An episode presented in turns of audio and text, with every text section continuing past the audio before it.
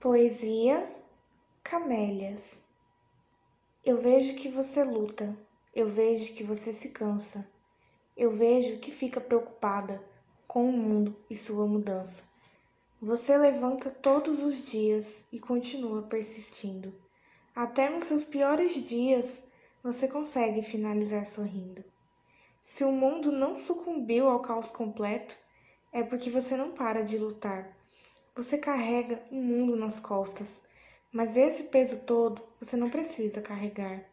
Divida-o comigo, com nossas outras irmãs. Você não está sozinha, embora possa parecer por conta da pandemia. Mas eu sei que há dias que sua força parece desaparecer. Tudo bem, se permita desabar, porque depois você irá renascer. Você é luz, é raio de sol você ilumina e inspira suas irmãs. Se veja como essa luz. Você é um talismã. Você é como uma camélia, forte, bela e jasmim. Cresce aparentemente frágil, mas é a flor mais forte do jardim. Que a união sobre nós prevaleça nesses tempos de tanta cefaleia, porque juntas somos incríveis, como flores camélias.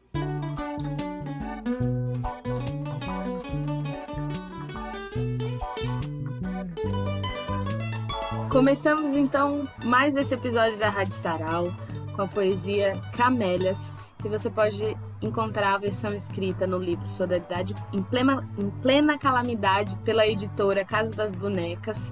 Essa é uma poesia autoral da Giovana. Giovana, além de maravilhosa, ela é uma escritora e poetisa natural de Umuarama, Paraná, radicada na Bahia há mais de 10 anos. Ela é apaixonada pelo universo literário Sempre gostou de ler e escrever desde pequena, encontrando-se com mais ênfase nas poesias. Ela é psicóloga, mestranda em psicologia e psicanalista em formação e acredita que as palavras podem ajudar a ressignificar os sentidos da vida. Então, muito obrigada, viu, Giovana, pela sua participação, sou maravilhosa.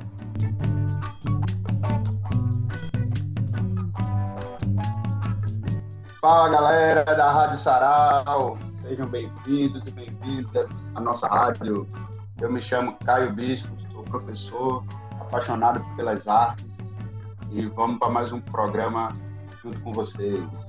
Oi, pessoal, tudo bem?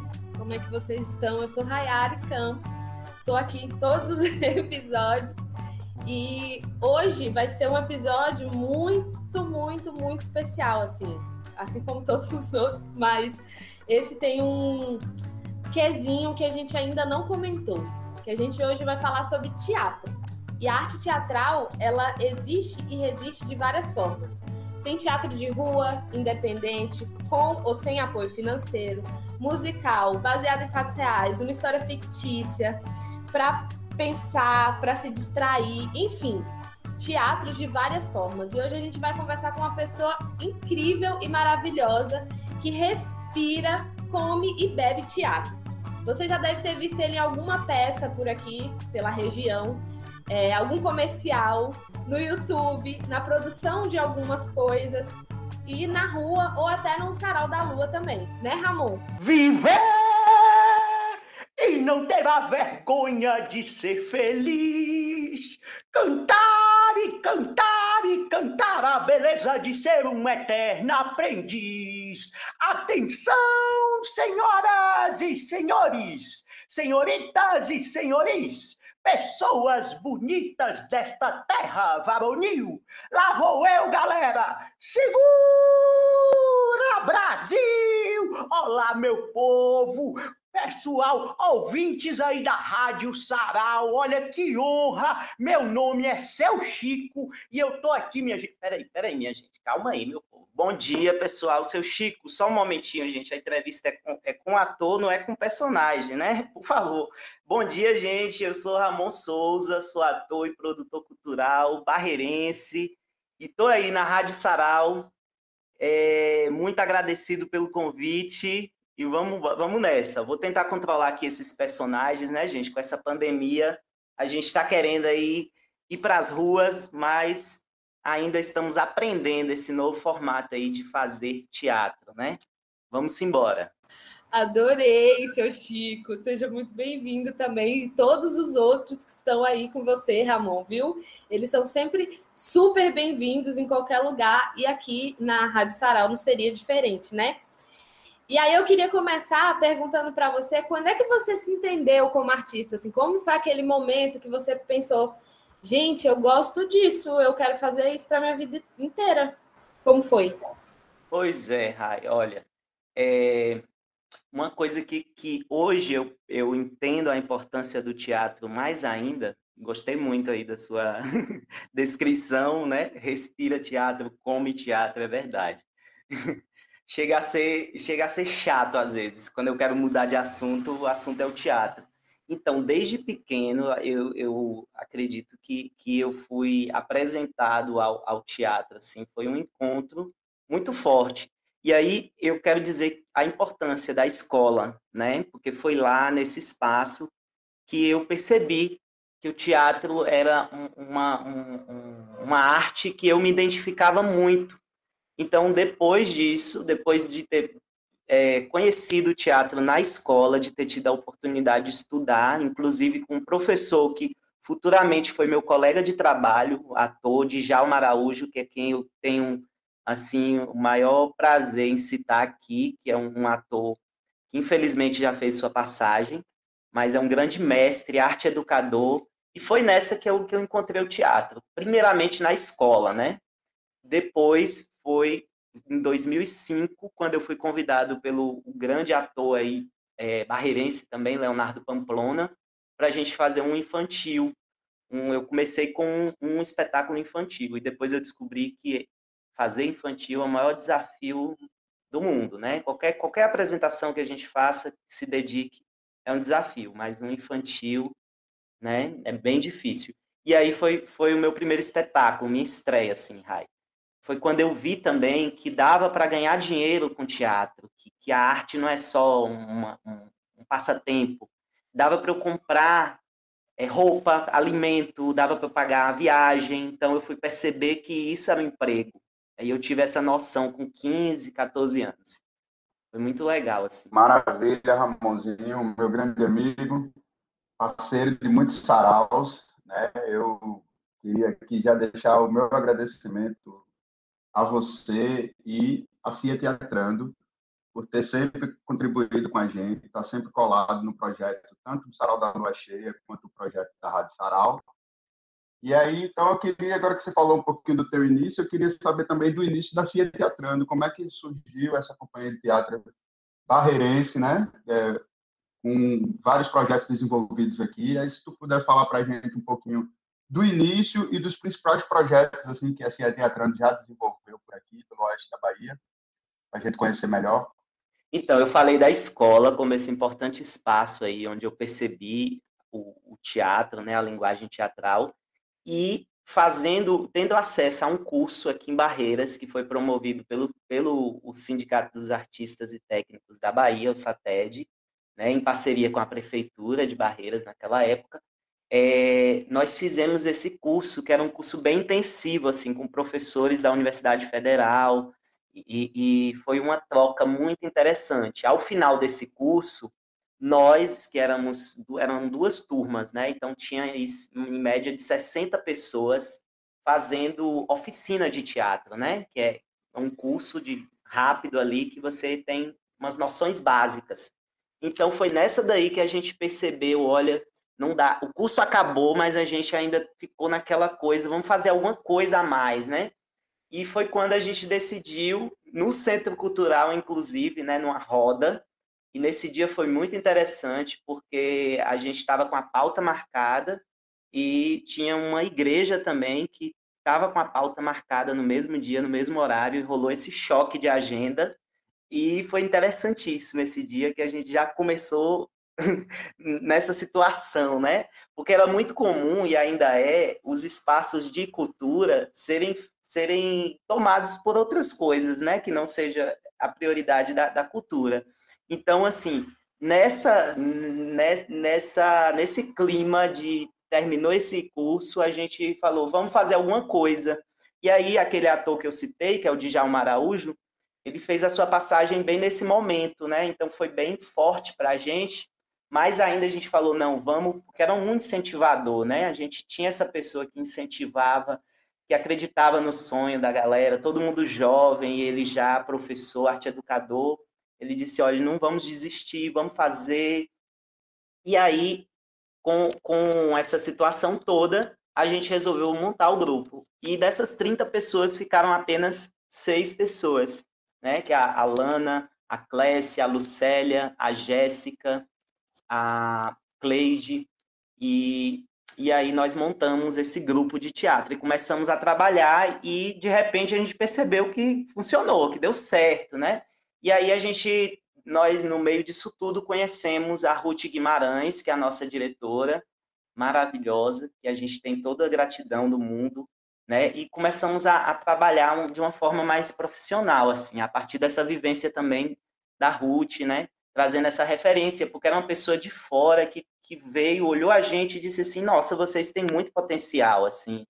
É, eu conheço, já vi teatro no Brasil inteiro e você, o que vocês fazem aqui em Barreiras é muito bom. Então foi preciso essa, essa injeção de ânimo para a gente poder acreditar no nosso potencial.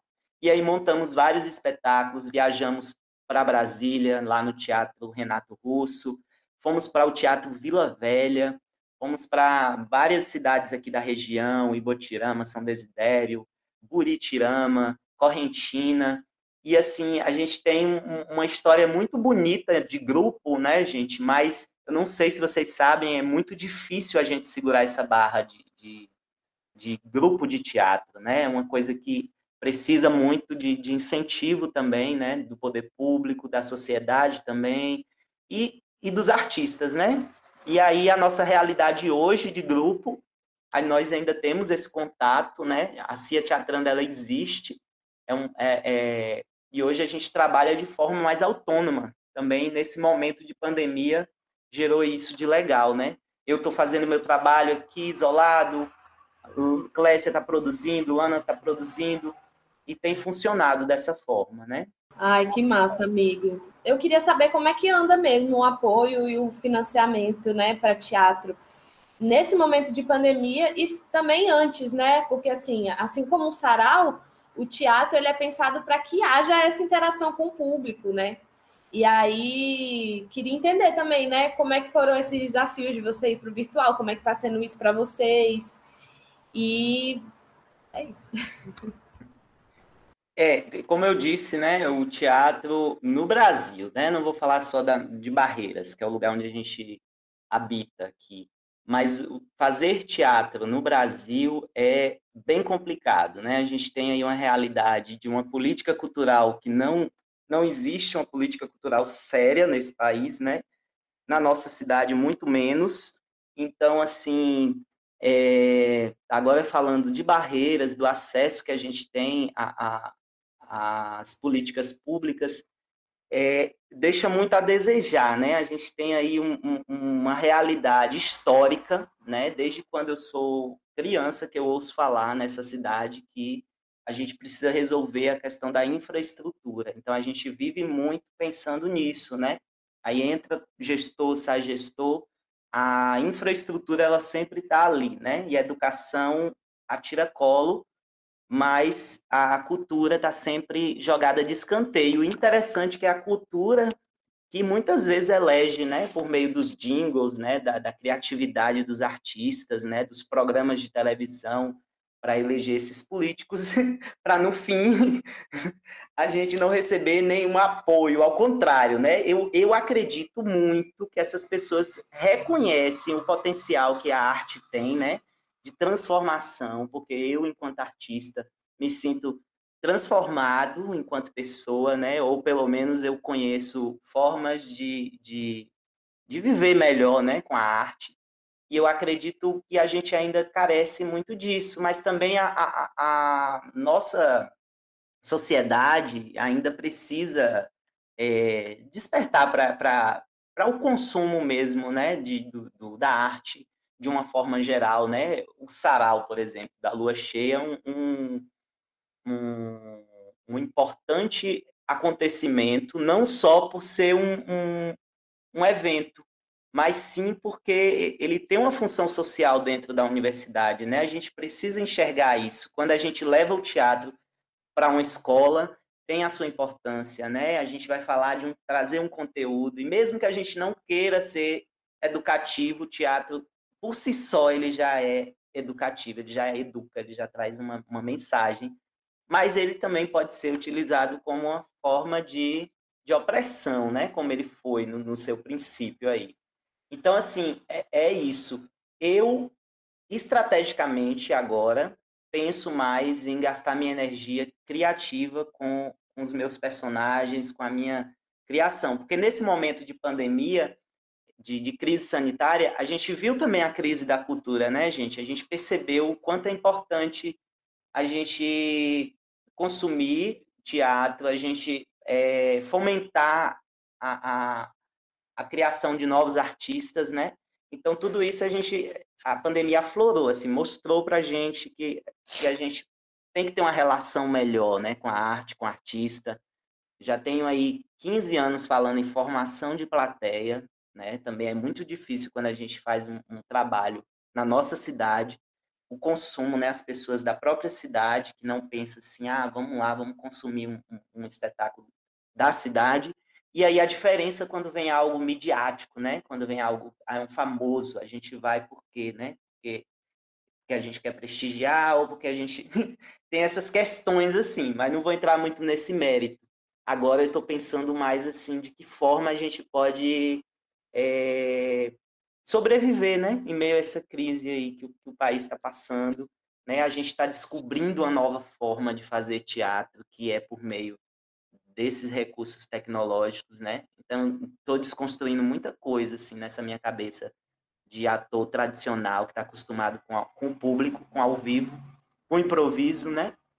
Então, é isso. Eu acho que a gente precisa continuar lutando para que essa lei Aldir Blanc, para que esses auxílios emergenciais de fato aconteçam, né? Porque a gente está sofrendo aí as, as consequências, né, de, de, desse fechamento dessa. Gente, eu converso demais. Se deixar você...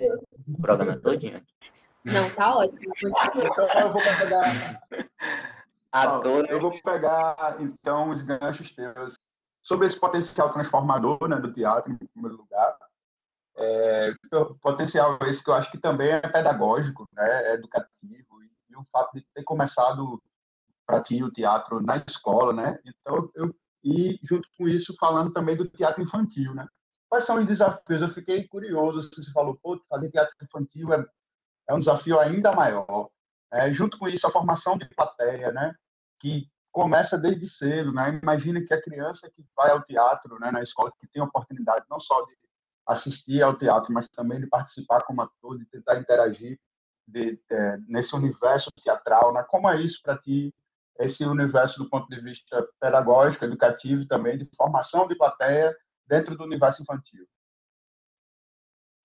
Pronto, Caio, você tem um filho lindo e você sabe que criança é a sinceridade na sua essência, né? A dificuldade é essa. É, é um público super exigente. Então, assim, quando eu comecei a fazer teatro, a minha sorte é porque eu tenho, eu tenho, tenho admiração imensa e a, e a gratidão do universo por eu ter conhecido um ator um potencial gigantesco que é o Leonardo Pamplona, né? Ele foi essencial assim para a minha carreira. Logo no início, Leonardo e Osmar Mendes são pessoas assim na, na cidade que são mestres, né? E a gente faz a reverência.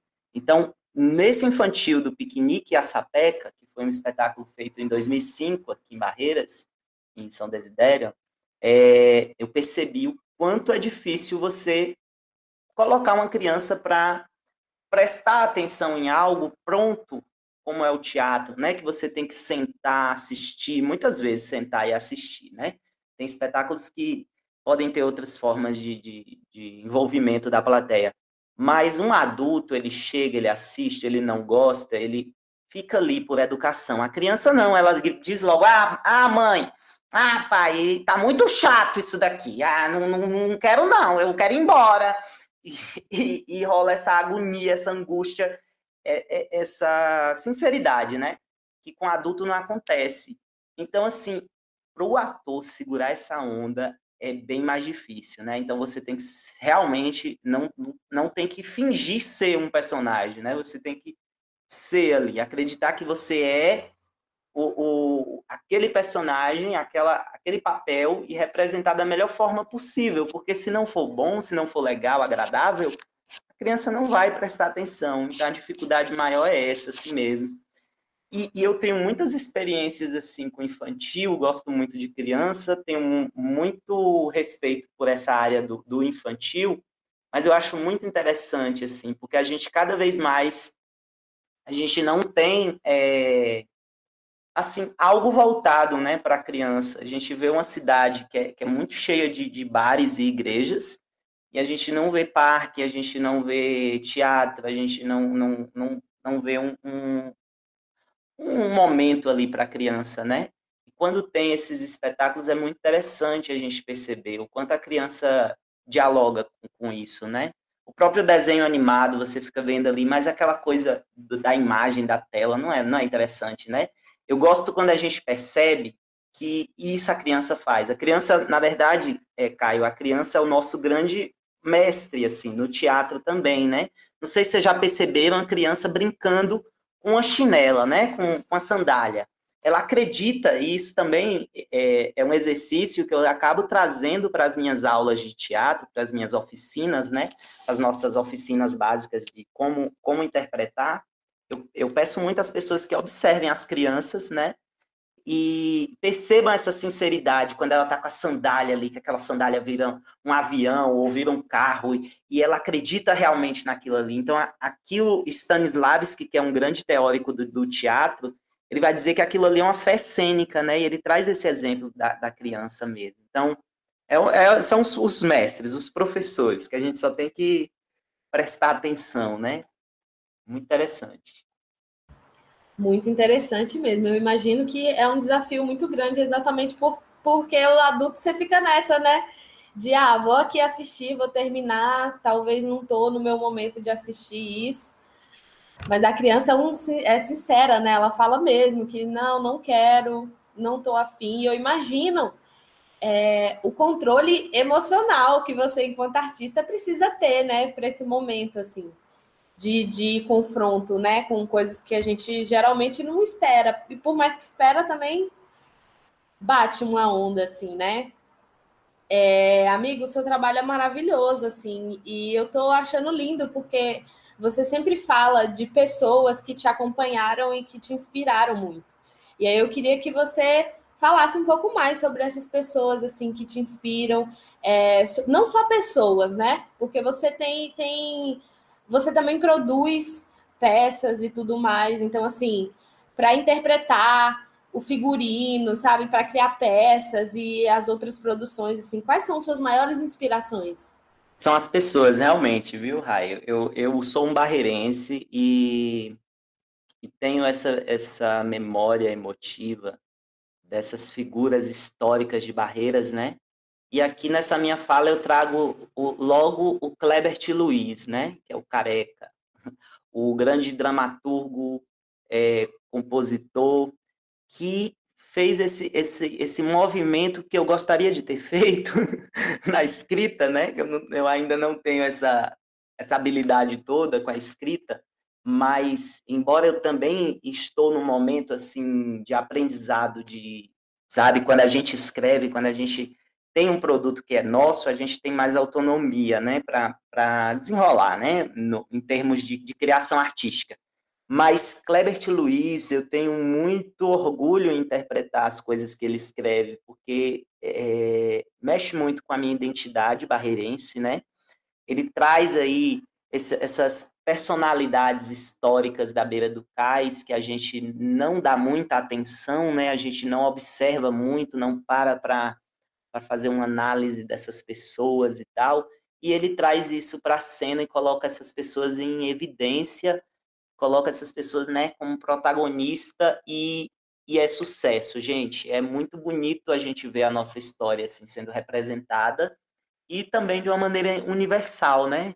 É, eu tenho é, assim a, a, memória de ter feito muito, muitos espetáculos com Klebert, então na, na, nas nossas nos nossos exercícios de preparação para esses personagens, né, eu gostava muito e gosto de observar as pessoas na feira, na feira de Barreiras, as pessoas mais velhas, os idosos, são a, é o meu material preferido. Acho que seu Chico veio daí também, dessa coisa de eu, eu tinha uma avó, né, ela já faleceu, eu ficava observando o corpo dela, né, como aquele corpo, aquelas rugas, aquela pele dobrada, aquilo tudo me fascinava tanto, aquela boca que caía, aquele peito que cai, aquilo, aquela, aquele corpo que se transforma com a passagem do tempo, e esse material para o ator é excelente, porque a gente vai é, é, tentar trazer essa referência dessa memória, né? E criar uma nossa também, né? Não é só observar e imitar, é você olhar e, e, eu acho que a inspiração vem disso assim também, né? Ter acesso a tudo isso, eu estou tendo acesso a isso, mas eu vou fazer uma coisa totalmente diferente. E aí eu faço um parêntese aqui, gente. A gente faz teatro, mas a gente não vê teatro. Então isso é uma coisa bem complicada para nossa para nossa para o nosso profissionalismo não para nossa é, nosso aprendizado enquanto artista né? Uma coisa é você ver teatro e fazer outra coisa é você só fazer e não ver né? Não sei se vocês estão me entendendo. Assim a gente que é artista a gente precisa também ter esse contato. Por isso a importância desse projeto que, que vocês vêm aí trazendo com toda, toda a resistência, né, que é, que é esse projeto de trazer as, a arte para dentro da universidade, né, e eu sinto, assim, que, a, a, que Barreiras mudou positivamente bastante, abriu, assim, ampliou a mente da, da, da população com a vinda da, da UFOB e com o incentivo de vocês, assim, com o Sarau mesmo, com outros projetos da, da universidade, que eu sei que muitas vezes não é nem a própria universidade, são as pessoas que estão dentro da universidade que têm essa visão, porque a, gente ainda sente que há muita burocracia nesses espaços, né? E trabalhar com arte também é desconstruir um pouco disso, assim, né?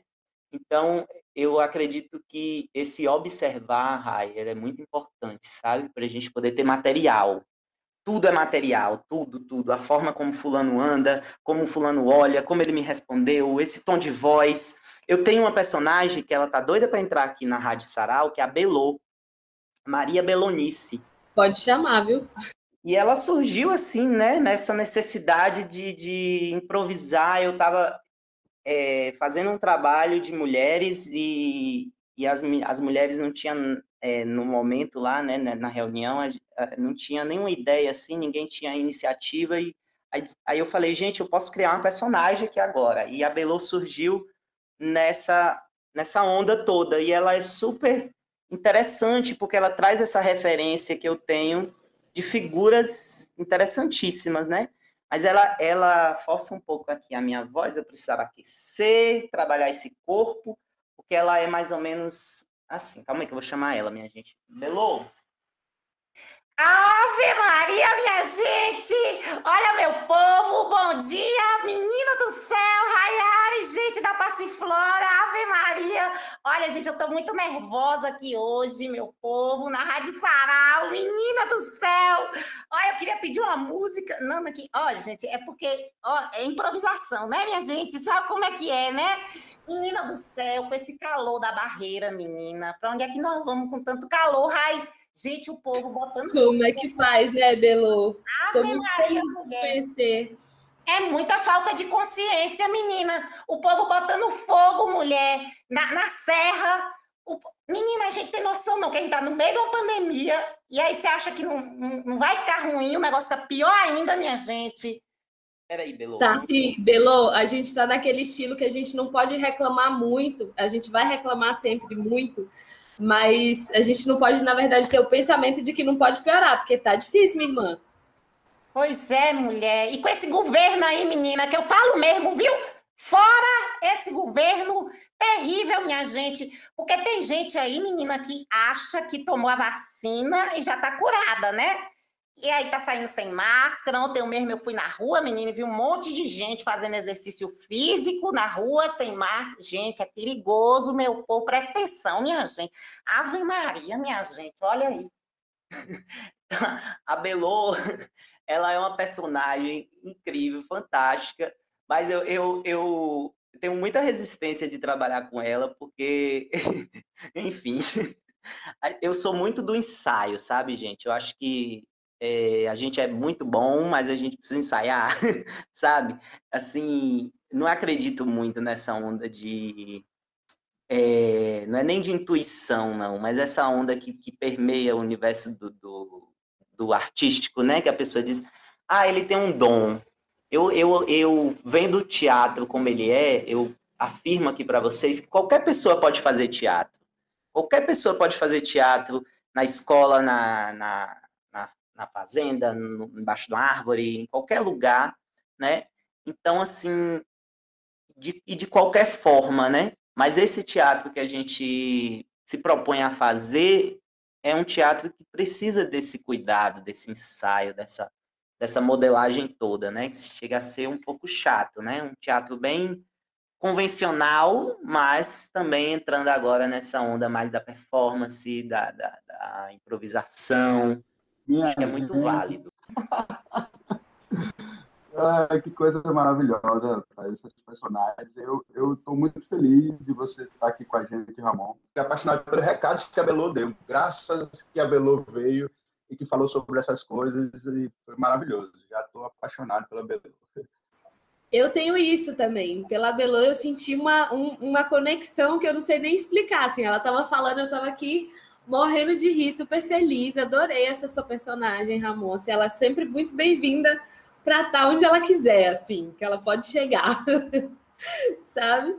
É, você estava falando sobre essa questão de, de, prática e de dom, né? Eu acho que isso é, é válido a gente ressaltar que existem algumas pessoas que nascem com essa predisposição que eu chamo, né? Assim, você tem uma facilidade a mais com algum tipo de arte e não sei se de repente também pelas influências que você vai tendo ao longo da sua vida, né? Quem tem mais, mais é, é, como que eu chamo? Como é que chama? Mais incentivo mesmo, né? Quanto mais incentivo você tem, pode ser que algumas coisas sejam mais fáceis, né? Mas eu acho que essa prática para tudo, assim, eu acho que é, que é uma prática que a gente precisa ter né, de é, se reciclando e conseguindo aperfeiçoar, porque, gente, a gente não é perfeito, assim, sempre a gente pode melhorar, assim como você falou, né? Sempre a gente pode melhorar, e eu acho, assim, isso incrível. E aí vai para minha pergunta. Ramon, tô ouvindo esse podcast e fiquei louca querendo fazer teatro. Me diz aí, o que, que eu faço, amigo, para eu começar a entrar nesse mundo? Aí foi legal você perguntar isso, porque eu me lembrei agora que vai, vai estar saindo aí do forno, provavelmente quando esse programa for ao ar, a gente já esteja também lançando um projeto de oficina de teatro que eu estou fazendo sozinho. Eu estou fazendo a experiência de tentar trazer, é, dialogar assim com, com, com o público, né, com as pessoas que têm esse interesse aí que você manifestou, Rai, de fazer teatro, ou de conhecer, ou de ter uma ideia para, de repente, apresentar um seminário da, da, da, faculdade ou da escola, né, alguma coisa do tipo, é, eu estou lançando um projeto de oficina de teatro que vai ser disponibilizado no YouTube em breve. Faz parte aí também de um projeto que foi aprovado no ano passado, que é da Lei Aldir Blanc, aqui do município de Barreiras, né?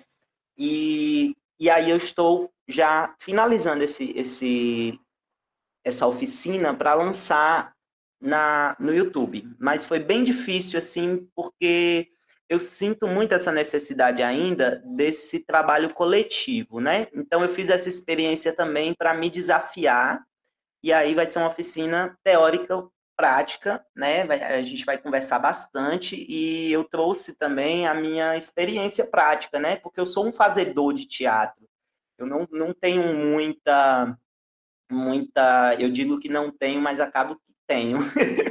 de tanto respirar, a gente acaba tendo, gente. Eu ia dizer, eu não tenho muita referência teórica, mas a, a, é, a gente tem, né? Eu agora recentemente eu, eu tive o privilégio de fazer o vestibular, não, a, é, a UFBA abriu né, a inscrição aí para a graduação nas artes cênicas e eu consegui, é, agora eu sou aluno da, de licenciatura do, do curso à distância da Universidade Federal da Bahia, né, lá pelo polo de Irecê, e com essa pandemia a gente está estudando aqui de maneira remota.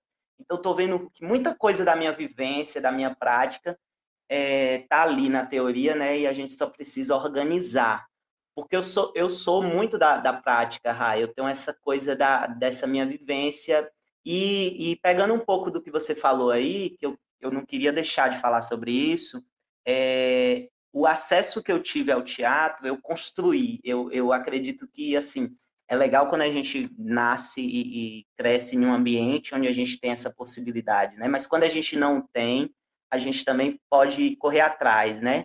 Isso é muito legal da gente perceber e quando eu percebi isso, porque assim, meu pai é da área da segurança, meu tio também, eu fui criado nesse ambiente, né, onde os homens eram mais da, da polícia, da guarda municipal. Meu avô foi um dos primeiros guardas municipais dessa cidade, né? E mas aí eu descobri que eu tenho uma bisavó que é a que é, ela cantava, ela é lavadeira, elisiária, é uma lavadeira e ela cantava muito bem, ela tinha uma voz linda. Eu falei, olha, tem um pouquinho de genética aí na história, mas eu, eu, eu sou muito assim de, de construir essa minha história na contramão, né? Muitas vezes, muita gente assim dizendo, olha, Ramon, isso aí, você tem que arrumar um emprego, isso não dá certo e tal. E aí eu percebi, gente, também, que essa minha cor, hum, é, né? Essa minha cor preta, essa minha negritude, para o teatro, ela incomoda um pouco, né? Porque a gente acaba ficando em evidência. E eu sentia muito isso quando. Porque o artista de teatro, quando ele é de teatro, ele quer ser artista de teatro, né? Ele não, não necessariamente quer ser artista de televisão, né? Tem muito esse, essa, esse discurso de quem faz teatro é porque quer ir, ir para a televisão. E não é verdade, né? São duas coisas bem distintas, né? Resumidamente, eu diria que o teatro é a arte do ator, e a televisão, o cinema é a arte do diretor. Então, por aí a gente já tira né, essa questão toda de, de, de diferencial. E eu sinto muito isso na pele, assim, ser um artista negro do interior da Bahia não é fácil, mas também tem, tem as su, seus momentos de, de, de glória, né, de, de, de, orgulho. Eu me orgulho muito de tudo que eu construí né, na, na minha cidade. Já tive várias oportunidades de de fazer teatro, né, nas escolas também, né, eu queria falar da minha vivência de uma maneira bem rápida aqui, gente, eu trabalhei também por um tempo na ONG Mickey, né, onde eu pude trabalhar com pessoas com deficiência e eu vi que, nossa, como a arte pode contribuir também para as pessoas com deficiência e confirmando aquilo que eu falei, que qualquer pessoa pode fazer teatro, né? Eu tinha um aluno que ele só piscava o olho, mas ele estava dentro da cena, ele era ator, ele participava, ele ensaiava com a gente, mas o contato dele era só piscar o olho. E outras pessoas com autismo, com síndrome de Down, fazendo teatro, transformando aquilo ali em evidência e mostrando às pessoas que elas têm capacidade, potencial e que só precisa de uma oportunidade, é fantástico, assim, né? A gente enquanto professor, alguém que está conduzindo esse processo, a gente fica muito feliz quando a gente vê o resultado disso. E eu acredito muito assim, Rai, que você não queira, você não necessariamente precisa ser ator, atriz. Você pode também ter várias outras opções dentro do teatro. Você pode escrever um texto, você pode fazer um figurino, você pode ir para a área do design, que é super importante, a divulgação, você pode ser diretor, você pode ser bilheteiro, você pode ser sonoplasta, iluminador, costureira. Então, a gente precisa também entender que a arte, ela também é, respinga ali na, na questão da economia criativa, né? Porque quando a gente apoia um grupo de teatro da cidade, é muito difícil a gente dar 10 mil reais para um artista da cidade, mas é muito normal a gente pegar 400 mil reais, né? E e dar um show de um artista que vai comprar um, o seu arroz, seu feijão em outra cidade. Tudo bem, não tem problema, mas a gente só está dizendo que a, a, cultura local ela mexe com, mobiliza o comércio local, né? Eu acredito que isso já foi dito aqui no, no, na Rádio Sarau, mas é bom a gente repetir, né, gente? É, a, a arte também dá um emprego, ela também faz com que a gente possa sobreviver e viver, né? A gente quer viver de viver bem, né? então, assim, é, eu acredito muito nesse, nesse, nesse potencial da arte e tô aí e não desisto, viu, bonitos? É, como diz o, o, poeta lá, que eu esqueci o nome, meu Deus do céu, o poeta vai me desculpar. Estes que estão aí atravancando o meu caminho, eles passarão, eu passarinho. a gente tem que acreditar nisso, né? A gente tem que acreditar nos nossos sonhos, na nossa, na nossa capacidade de, de, de ser melhor do que a gente mesmo, né? Não precisa ser melhor que o outro, né? Teatro mostra muito isso também, né? Eu não preciso ser melhor que ninguém, eu tenho que ser melhor do que aquele Ramon que apresentou aquela, que fez aquela apresentação ali ontem, e hoje é um Ramon que vai entrar em cena, que está preocupado com os boletos que estão tudo vencido, mas eu vou fazer minha apresentação com toda a dignidade do mundo. Opa, peraí, só tem uma pessoa na plateia. Ah, não, vou cancelar a apresentação? Não, vou fazer essa apresentação, vai ser lindo e maravilhoso. Vamos embora. Fazer teatro é isso também, né? É você estar sujeito a essas coisas que que vão acontecendo. E é muito bom a gente perceber isso e vivenciar tudo isso. Ai, amigo, fiquei emocionada aqui com você falando, porque é isso mesmo, né? A arte, e a gente precisa mesmo bater nessa tecla, que a arte local ela precisa de tanto incentivo quanto essa, é, é, essas pessoas mais famosas aí que a gente traz, né? Para você ver um show de uma pessoa poderia é, disponibilizar, assim, no mínimo, dois shows, sabe, locais, no mínimo, assim, botando bem por baixo mesmo, que o, o ideal seria que fosse um por um, né? Mas, assim, e é isso, esse dinheiro ele não fica só para o artista e não, não leva embora, né? Ele vai ali para a vendinha do seu do seu Chico, vai ali para a costureira, vai para tantos outros lugares e eu gostei também de você falar sobre essa ideia que a gente tem, né? Porque a gente, aqui eu falo no, no na perspectiva de, de é, telespectador, não sei se é tele, mas enfim, de espectador, na verdade, né? Esquece o tele. De espectador do teatro, é, a gente vê muito o que está rolando ali em cena, entrou, fez o, o, o a peça, a apresentação foi embora, você só ficou com, a, com aquela coisa, né, da apresentação, tudo de, de, de perfeito, que é uma apresentação de teatro, que inclusive estou morrendo de saudades. É, mas também tem todo um processo antes, durante e o pós-produção também, né? Que a gente muitas vezes se esquece disso. Que tem muita gente envolvida numa peça, nem que seja um monólogo, né? mas tem muita gente envolvida para aquilo ali acontecer, né? E eu achei muito legal isso. Agradeço assim demais a sua participação e tudo isso que você falou, sabe, sobre a educação, é, do quanto que o teatro ele pode ser transformador. E estou super empolgada com esse curso, sabe? Quero muito fazê-lo porque Acho importante a gente entender também que o teatro não vai ajudar só quem vai para o teatro, né? Só quem vai se apresentar. Não, você pode usar todas essas técnicas na sua vida para se comunicar, para apresentar um seminário, assim, achei incrível, vou fazer porque preciso muito, inclusive. E aí, eu deixo assim meu agradecimento a você e a todo mundo. Acho que você falou de uma poesia, né?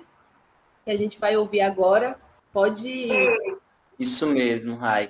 Eu, eu, antes de mais nada, eu quero agradecer demais a vocês, da Caio, que eu tenho maior, a maior admiração, assim, um professor que eu gostaria muito de um dia sentar numa sala de aula ou no computador, assim, assistir uma aula de Caio, porque, na verdade, esse processo de produção do sarau já é uma aula, né, Rai? A gente aprende com esse mestre aí, gente. E eu sou muito grata à Universidade Federal da Bahia, à Universidade Federal do Oeste da Bahia, UFOB, por ter também, né, trazido tanta, tanta gente boa para cá, tanto projeto bacana, interessante, né? Eu espero que com a retomada aí da, da das coisas, né, quando a gente já tiver com to toda a segurança do mundo, esses projetos, a universidade também possa olhar com mais carinho para esses projetos artísticos, né? Já que a, a reitoria dessa universidade está aqui na nossa cidade e que a gente tem essa, essa abertura, né? É, inclusive com aqueles projetos maravilhosos de teatro, né? Que, que, nossa, foi muito bom poder participar, né? Quando a universidade tinha uma parceria com o SESC, me esqueci agora o nome do projeto, mas muito legal. E eu quero agradecer, dizer a vocês que eu estou sempre à disposição.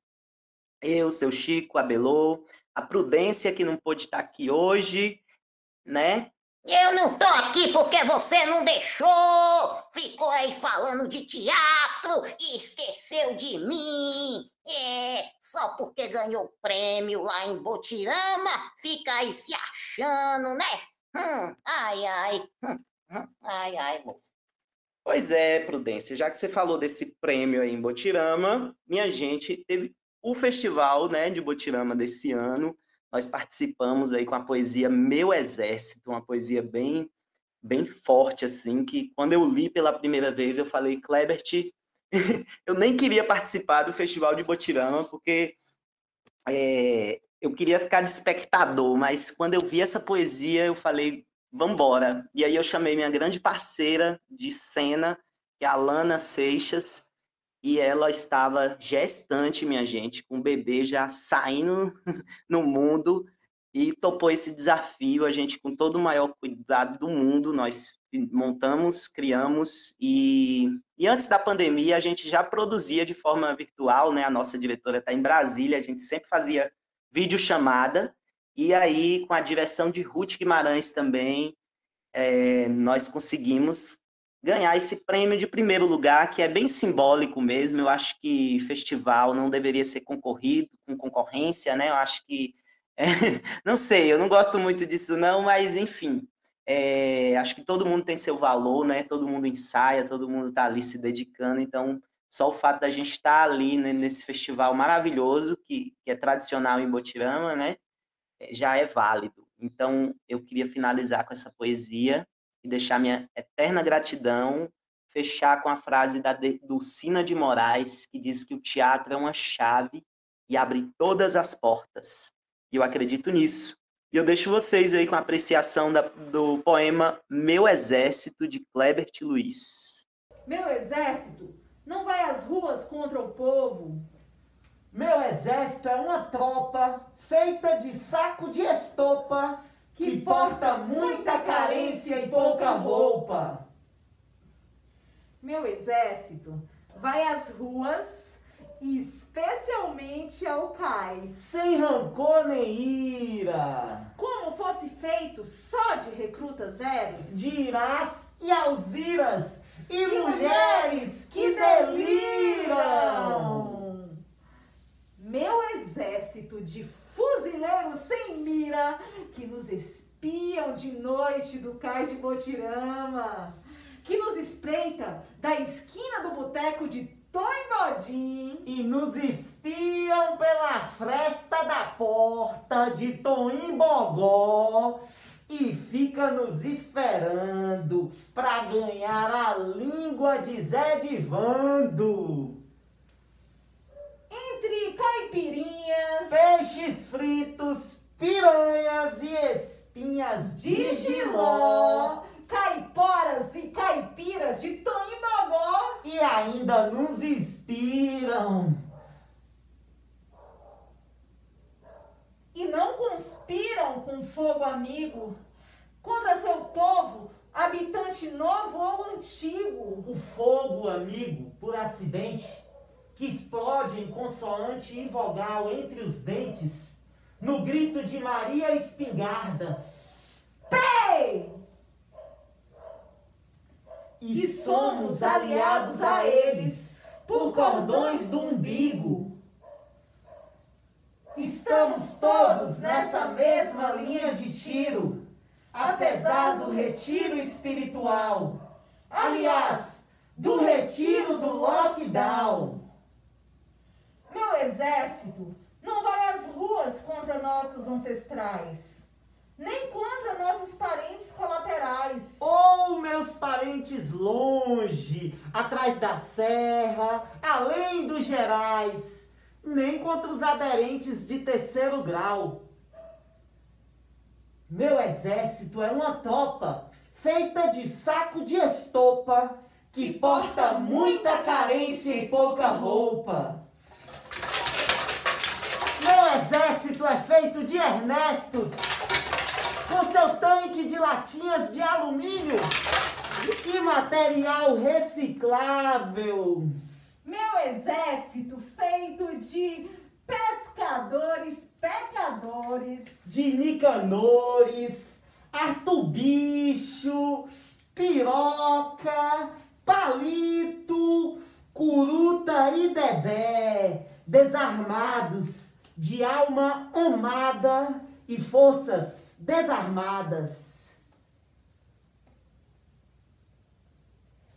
Um exército feito das lavadeiras, betas, bertulinas, de janiras e divinas, e tantas Marias das Dores e Antônias do Cais. E tantas brancas, negras e mulatas que lavaram trouxas de lençóis e anáguas e carregaram latas na cabeça, todas na nesga desta página, quarando na folha de papel em branco a poesia ensaboada.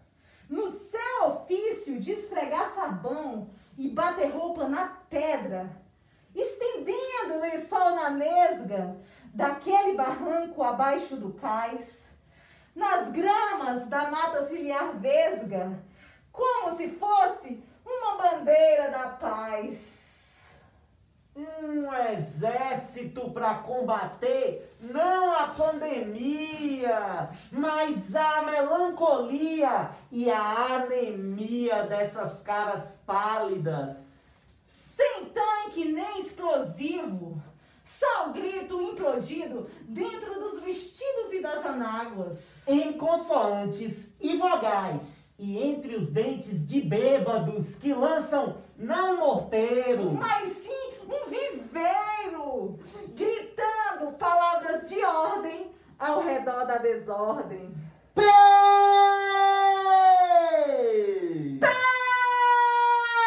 Peste! Puta! Diabo!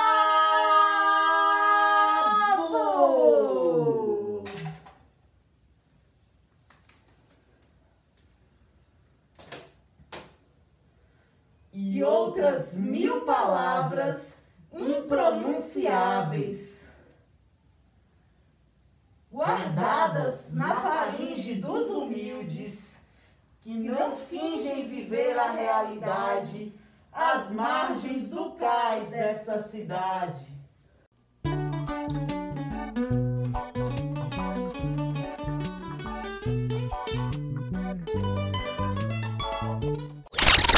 Calma, calma, Ramon, volta só um pouquinho. Volta. Queria que você falasse como que a gente te acha na rede social, em quais os meios que a gente pode. Ramon aceita contratos, viu, pessoal? Ele faz de tudo, comercial, enfim, várias coisas. E é isso, estamos precisando de apoio, incentivo. Quer incentivar Ramon? Como é que faz para achar Ramon? Fala aí, Ramonzinho. Massa. Eu, tô, eu estou no Instagram, né? Bem facinho de achar lá, arroba, né? Ramon Souza Ator, tudo junto. Ramon com N e Souza com S.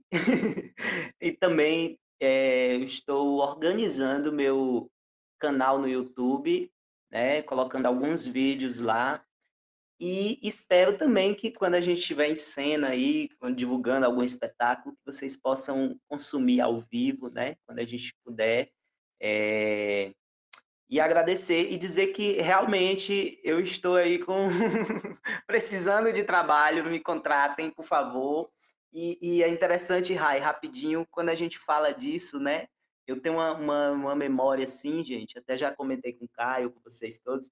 é, as pessoas chamam muito o artista para conversar, né? Ah, tem um evento ali, Ramon, é sobre, sei lá, sobre meio ambiente, vai ser assim, assim, assado. Aí passa uma hora conversando, aí no final da conversa eu digo, tá, vamos falar de orçamento. Uai, vocês cobram? então, assim, essa é uma realidade que acontece, gente. A gente cobra, a gente faz teatro como uma profissão mesmo, né? Assim como tem a, a, várias outras profissões, existe essa profissão, e aí é um trabalho que a gente rala, se dedica, né? E, e é isso. Eu agradeço demais esse espaço aqui. Queria só dizer que quando a gente fala que o artista ele respira, come e ele bebe, ele, ele realmente precisa comer e beber, né? Porque a galera fica na ideia que, sei lá, você vive de arte, você come arte, mas é, ela também precisa vir com dinheiro para saciar o seu corpo físico também, né? Acho que isso é importante a gente sempre ressaltar que a arte ela precisa ser tão valorizada como qualquer outra das, das profissões que a gente tem, né? Assim como o médico, e a pandemia mostrou exatamente isso para a gente, né? Que assim como o médico, os artistas foram muito importantes para manter a nossa saúde, né? E acho que é tão, todas as profissões têm que ser valorizadas, assim, porque cada uma tem o seu papel importante precisa sobreviver. Meu velho, eu, eu não sei nem como lhe agradecer, eu estou aqui emocionado da sua presença. De verdade, assim, pela, pela toda a nossa trajetória, né? desde que eu lhe conheci, foi muito bom.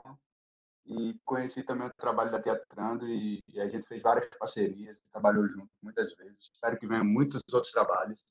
Massa. Você massa. sempre terá espaço aqui, viu? Sempre, sempre, sempre. Em todo lugar. Viu? Então é isso.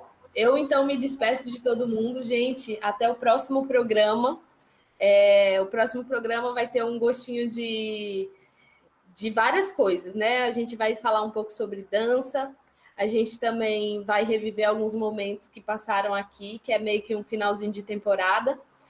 E eu estou muito feliz por todo o apoio de todo mundo que, a, que ajuda, sabe, a gente. É, obrigada, Ramon, por ter sido tão solícito. Muito obrigada por ter trazido tantas personalidades assim, né? Tantas pessoas aí que habitam dentro de você. Fiquei muito feliz em falar com elas. Pena que o nosso tempo é muito curto, porque eu ficaria com você até amanhã conversando sobre isso. Mas é isso. Então, um beijo e até a próxima.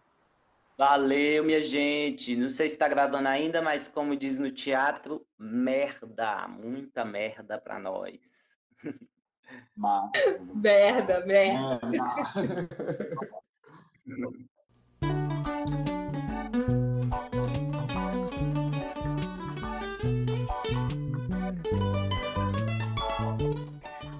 já que a gente falou do calor e dessas queimadas, como o Belo já tinha falado antes, né? Então a dica da Lua é esse doc, Gerações Geroseiras, que é para entender como funciona o avanço do agro e como isso pode impactar as comunidades tradicionais, né? E a sinopse é a seguinte: com a expansão da fronteira agrícola e dos projetos diversos para exploração dos recursos naturais, o cerrado brasileiro vem sofrendo uma forte degradação do bioma e um doloroso desrespeito contra os povos e comunidades tradicionais. O documentário Gerações, Gerações Geraizeiras retrata o conflito entre o megalatifúndio, condomínio Estrondo, e as comunidades geraizeiras do município de Formosa do Rio Preto, oeste baiano. É, ele mostra a resistência das famílias geraizeiras contra essa destruição ambiental e contra a grilagem dos territórios tradicionais das comunidades do Alto do Rio Preto. Então vale muito a pena conferir aí, fica a nossa dica. E até o próximo programa. Um beijo, beijo, beijo. Um coletivo que reclame,